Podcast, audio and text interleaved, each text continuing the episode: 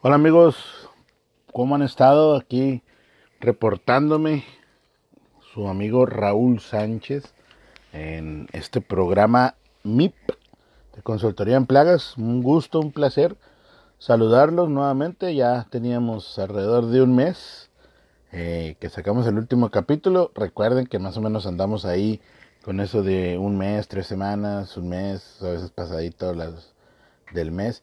Pero eh, aquí estamos eh, tratando de, llevar eh, información hacia ustedes. espero que todos estén bien.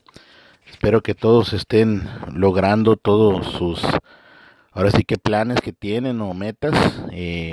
esperamos que estén capacitándose, esperamos que estén ya tramitando sus licencias, esperemos que ya estén esperando la fecha para realizar la evaluación de responsable sanitario. Cualquiera que sea tu evento, eh, pues ahora sí que para profesionalizarte o de superación en tu empresa o, para realizar tu empresa o elaborarla, pues te deseamos que, estés eh, muy, muy al pendiente de, de todos los, los, temas que son necesarios para que lo logres, ¿no? Y para eso estamos nosotros también en Consultoría en Plagas, pues ya saben que nosotros nos dedicamos también a la capacitación y aparte la consultoría, ¿no? De, de los que quieren formar empresas, o si ya tienes una empresa, pues también te puedes comunicar con nosotros si tienes algún tipo de, problema, ¿no? El día de hoy traemos un tema que se ha venido eh, escuchando, no sí desde que empezó la pandemia, pero sí unos necesitos después de cómo se venían comportando las plagas eh, por esto del COVID. Hablando concretamente de las ratas. Eh, las ratas empezaron a, generar un, tipo de, patrón diferente al que venían teniendo como una, ahora sí que, no una gran familia, pero al menos una gran sociedad que tenían, porque se empezaron a comportar entre ellas de una manera eh, más agresiva por la carencia del, de comida, de alimento, ¿no? Entonces empezaron a ver, eh, a competir las ratas eh, más fuertes contra las más débiles, las jóvenes contra las viejas. Recuerden que las ratas cuando son alfas, eh, puede ser hembra o puede ser macho, eh, son las que andan buscando el alimento y son las que les toca pues el primer alimento de, mejor calidad, ¿no? Ya de ahí siguen los jóvenes, los viejos, que son prácticamente los que van agarrando las sobras, ahora sí, de lo que, de lo que dejan los alfas, eh, vendrían eh, eh, siendo como ahora sí el rastrojo ¿no? de, de, lo que queda. Entonces lo que ha estado pasando en este último año, de lo, de, debido a la pandemia, y, y, lo lanzó, de hecho, una alerta lanzó el CDC de, Estados Unidos, que es el Centro de Control y Prevención de Enfermedades, porque están teniendo los roedores un comportamiento un poco común o sea, más agresivo entre ellos y posiblemente entre también entre entre los que se le acerquen ahora sí con los gatos o con los humanos también. Eh, hay una ah, hay una información que estaban diciendo que que como las ratas dependen de las sobras de las comidas eh, más que nada de los restaurantes empezaron a generar un tipo de escudo o, de blindaje entre ellas para que las, las ratas que fueran alfas alcanzaran primeramente eh, la comida que, que necesitaban, pero hasta más de la satisfacción. ¿Qué significa? Que comían como si supieran que no iba a haber comida en varios días. Ese comportamiento es un comportamiento de sobrevivencia, o sea, de supervivencia más que nada, eh, que han tenido no nada más las ratas, también las cucarachas y algunos otros insectos que dependían de los alimentos más que nada de las áreas de los, de los restaurantes, ¿no? Pero también eh, en algunos eh, barrios donde había muchas ratas se empezaron a mirar más eh, a la interperie, más a la vista de la gente, o sea, ya dejaron de tener miedo, porque pues ahora sí que el, el, el hambre nubla el miedo, ¿no? Y, y es igual para, lo, para los roedores.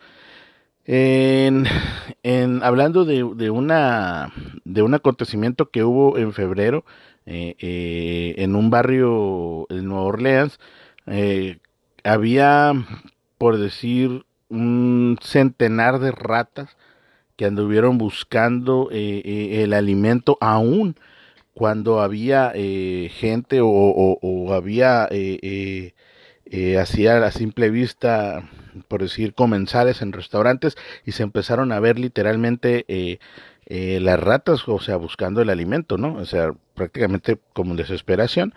Y esa e, es por eso que el CDC empezó a hacer unas indagaciones, unas investigaciones también de qué es lo que estaba pasando con este tipo de, pues, de roedor. Eh, primero que nada lanzaron una, una convocatoria para que no dejaran eh, los lugares o, los negocios de tener los programas de salud ambiental que tenían para el control de roedores, precisamente eh, para evitar que proliferaran de una manera exponencial, ¿no? Entonces, eh, quiere, quiere decir que tienes que tener siempre tu plan activado de control de plagas, o sea, no lo puedes dejar, si es cierto que la economía estuvo parada pues prácticamente eh, más de un año, pero eso no significaba de que pues tenías que parar tú prácticamente el control. Y es cierto también pues se vieron en problemas económicos eh, las personas y dejaron de, de, pagar los servicios al controlador de plagas. Pero eso no significa que no pudieran verse asesorado al menos de que pudieran cómo hacerle ellos en el tiempo que podrían otra vez pagar los servicios pues cómo hacerle para que no estuvieran dañando eh, prácticamente eh, los alimentos que podían tenerse almacenados. ¿no? A mí me tocó de hecho un caso de un restaurante que estaba cerrado y que empezaron a tener pérdidas de todos sus alimentos que tenían eh, prácticamente en, en un lugar no refrigerado se puede decir a la cena o en un almacén donde tenían, por decir, eh, productos que no necesitaban almacenaje, empezaron a romper cartones de, de, de leche, empezaron a comer chiles secos, empezaron a comer granos, almendras, todo lo que encontraban, empezaron a romper prácticamente envases en el restaurante y pues originó una gran pérdida, ¿no?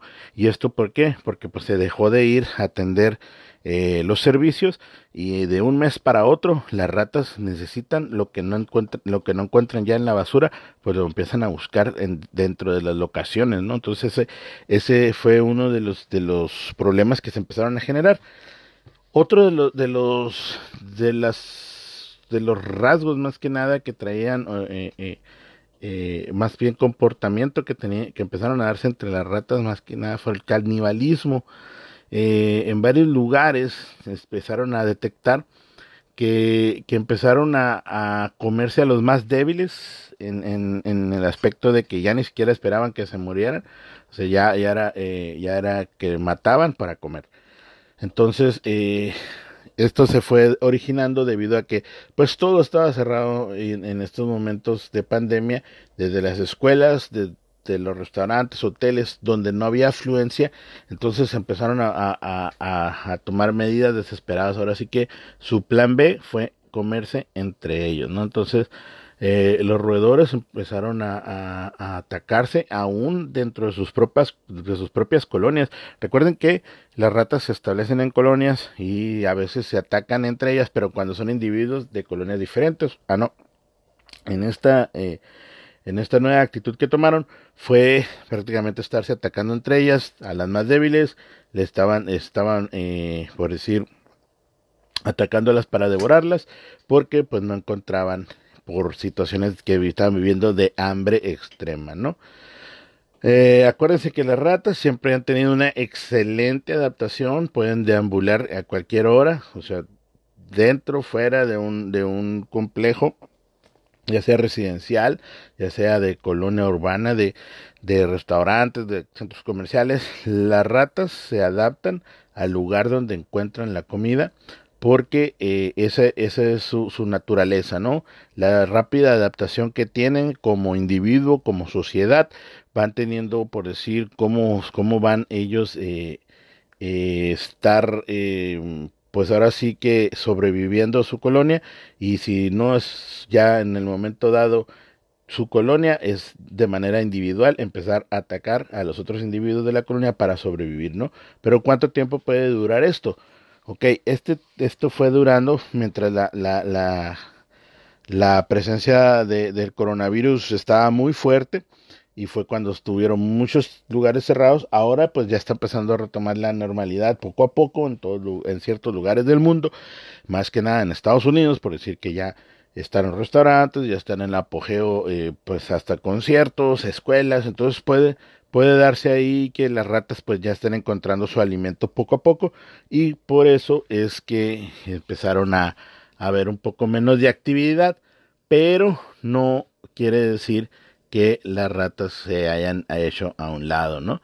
Eh, los, los roedores de los que estamos hablando, ya sea la rata noruega o, la rata negra, eh, cualquiera de las dos son muy, muy adaptables y siempre se ha dicho que las ratas pues siempre cargan alrededor de hasta 55 patógenos diferentes en los que en el inicio no había indicios de que las ratas estuvieran portando el COVID-19. Hasta hace poco que se hizo unos estudios donde se observó que muchas ratas estuvieron exponiendo al coronavirus y estuvieron haciendo un reservorio viral que potenció la capacidad de infectar a los humanos. Esos son estudios que apenas se están realizando, que se están llegando eh, cada vez eh, más a, profundidad, que se está esperando, por decir, eh, que haya resultados concluyentes, ya que una vez que este estudio que realizó la Universidad de Princeton concluyó que los roedores pueden ser portadores asintomáticos del virus similares al SARS, lo que significa que la próxima COVID puede ser transportada por la próxima COVID puede ser transportada por las ratas, ¿no? Eh, como, como vuelvo a comentar, son estudios no concluyentes, son estudios que todavía no arrojan resultados finales, por lo que no es muy correcto y es muy apresurado decir que las ratas vayan a llevar de un lado al otro el COVID y que vayan a estar eh, esparciendo todo tipo de, bueno, en sí sí esparcen mucho tipo de virus, eh, pero eh, el COVID o el SARS-CoV-2 no está incluido en ellos. Están haciéndose los estudios para ver si realmente los roedores pueden ser vectores de esta enfermedad. No hay estudios concluyentes, no hay que asustarnos todavía, no hay que alarmarnos todavía. Las noticias brotan en cada segundo de que puede pasar esto con el COVID, puede pasar esto otro con el COVID, hay que tener cuidado con el COVID. Lo que es cierto es que tenemos que tener cuidado. Sí, yo pienso que de aquí hasta el fin del mundo va a ser así, que tengamos que utilizar el cubrebocas en ciertos lugares, eh, tenemos que realizarnos la vacunación cada cierto eh, tiempo como vaya siendo indicado y estar preparado para los virus que pueden ser subsecuentes a esto, ¿no? ¿Por qué? Porque sabemos que los virus están mucho antes que nosotros en este planeta y no se van a ir y tenemos que aprender a vivir con ellos, así como nuestro nuestro mm, metabolismo y nuestro organismo se ha encargado con la evolución de desecharse de bacterias y virus, etcétera Así pues vamos a tener que irnos nosotros eh, adaptando también ¿no? a los cambios que hay más adelante, cómo se han adaptado las ratas, ¿no? Prácticamente son seres eh, sobrevivientes y supervivientes igual que nosotros, entonces tenemos que tener no empatía por ellos porque pues no podemos agarrarlos de mascotas eh, a una rata callejera, ahora sí que se les dice, pero sí tenemos que tener mucho cuidado con todos nuestros ah, hábitos que tenemos, más que nada de higiene, que nos puede llevar a tener una mayor precaución y evitar la enfermedad, sea cual sea, ya sea de COVID o de cualquier otro tipo de virus o cualquier bacteria, pues tenemos que tener mucho cuidado, ¿no? Entonces, eh, los, los, estudios que, que estaban sacando eh, nos, no han sido concluyentes porque mucha gente mira muchos, muchos, eh, ahora sí que encabezados que, que te pueden decir, no, que las ratas van a transportar COVID, que las ratas van a ser nuevos reservorios, que la nat... Pero, o sea, no lo tomen tan literal, si no están todavía los estudios finalizados que te digan, ¿sabes qué? ten cuidado por la, porque las ratas ahora sí están comportando el COVID, pues la verdad es que no hay que adelantarnos a las cosas que no son, ¿no? Nomás hay que recordar que hay que mantener a las ratas fuera de, nuestro hogar, eh, hay que recordar que pues, hay que sellar grietas, hay que sellar agujeros, eh, lo que esté más que nada cerca de, las tuberías, que no haya huecos, acuérdense que donde hay dos dedos, donde ustedes puedan meter sus dos dedos, eh, ya sea el índice y el anular, eh, si los pueden meter en una, en una grieta, por ahí va a caber una rata, entonces tengan mucho cuidado. Recuerden que podemos decir que las ratas son gelatinosas por dentro y pueden, ellas son ser muy flexibles y, y, y, adaptables a las grietas o ranuras y se meten hacia donde vayan a encontrar o crean que van a, a encontrar alimento. Recuérdense, recuerden, perdón, que las plagas necesitan el triángulo de la vida, que es el alimento, el refugio y el agua. Con esos tres ellos tienen para estar para siempre y estar por los siglos de los siglos, se puede decir, eh, procreando en un lugar donde estén todos esos, esos, esos elementos, por lo cual nosotros tenemos que tener mucho cuidado al momento de que si vamos a hacer un servicio de control de plagas enfocado al tratamiento de roedores, no nada más nos basemos en ir a poner cebaderos, en ir a poner trampas, en ir a poner pegamentos, si no hacemos una inspección integral para poder dar un buen diagnóstico. Recuerden que los insectos, las aves, los roedores, cualquier tipo de plaga, lo que buscan es subsistir y necesitan el triángulo de la vida. Entonces nosotros tenemos que enfocarnos, aparte de los, de los métodos que vayamos a hacer, en lo que es estructural. El control preventivo es importante. Recuerden los tres controles.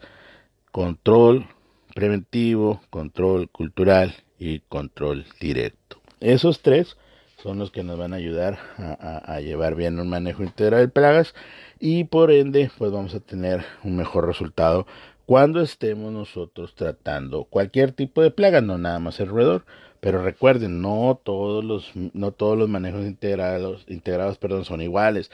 ¿Por qué? Porque puede que estemos tratando un manejo para insectos o un manejo para roedores o un manejo para aves. Es cierto que los principios de la base son fundamentales, la inspección, la identificación, el diagnóstico, la aplicación, monitoreo, etcétera.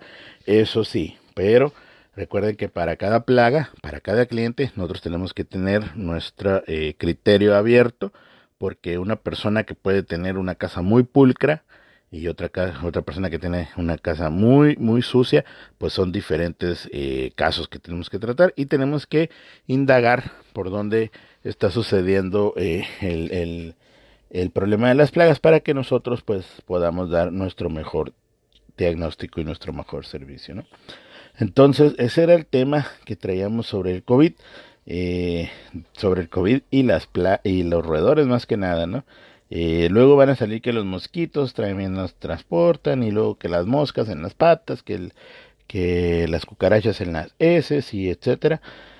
No puede ser eh, que estemos alejados de la realidad, ¿verdad? Creyendo que no puede pasar pero no hay que eh, alarmarnos hasta que realmente suceda, que tengamos, por decir, realmente eh, la información certera que nos pueda decir si es cierto, esto sí está pasando, esto sí lo podemos prevenir de esta manera y no en generar pánico entre nadie, menos entre los clientes, ¿no? Entre nuestros clientes mejor no hay que malinformarlos, hay que darle la mejor información posible para que nosotros pues tengamos eh, también el conocimiento necesario para no estar divulgando información innecesaria, ¿no?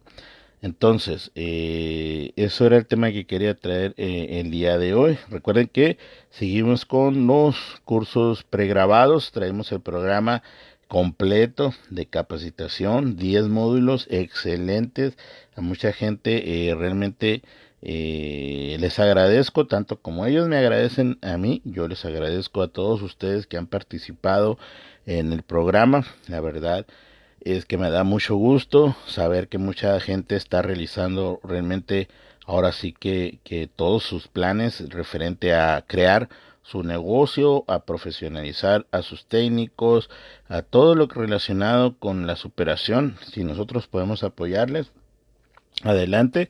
Nosotros seguimos eh, ayudándoles. Eh, ¿Cómo les ayudamos? Más que nada, con becas, con promociones, con todo lo que nos esté a nuestro alcance para poderles eh, extender ahora sí que nuestra mano y pues una comunidad que sea más fortal, más más fuerte pero que tenga mayores fortalezas como es el control de plagas estoy en algunos grupos alrededor del mundo de, pest control y de control de plagas tanto de México de, de, Latinoamérica algunos grupos de Estados Unidos uno de creo que está, estoy en unos de España estoy en unos de Australia estoy en, en otro grupo de es Canadá, en, son, varios, son varios grupos que estoy alrededor del mundo donde a veces comparto también algunas experiencias con algunos colegas eh, de otros países donde la realidad, el control de plagas es muy, muy similar, eh, las legislaciones son muy parecidas y sobre todo pues los ingredientes activos de, de lo que utilizamos, ¿no? Entonces es muy, es muy importante y muy interesante en poder recolectar experiencias, poder recolectar eh, ahora sí que comentarios de otros países, porque muchas veces nosotros nos quedamos con lo que escuchamos aquí y es mejor abrir un poco más nuestros parámetros no de, de, de conocimiento y qué mejor que en otros en otros países no eh, algunos países de primer mundo tienen eh, problemas de tercer mundo con las plagas pero eh, no hay nada que no se solucione con un buen manejo eh, integral eh, bien llevado para que eh, resulte bien todo todo el procedimiento no bueno ahora sí me despido. Es un gusto haberlos saludado nuevamente. Esperemos que que cada que saquemos un un episodio pues contar con su con su audiencia. Y pues es un placer eh, saludarlos y más que nada eh, estar en sintonía ahora sí, ¿no? Muchas gracias, soy Raúl Sánchez, un gusto, hasta luego.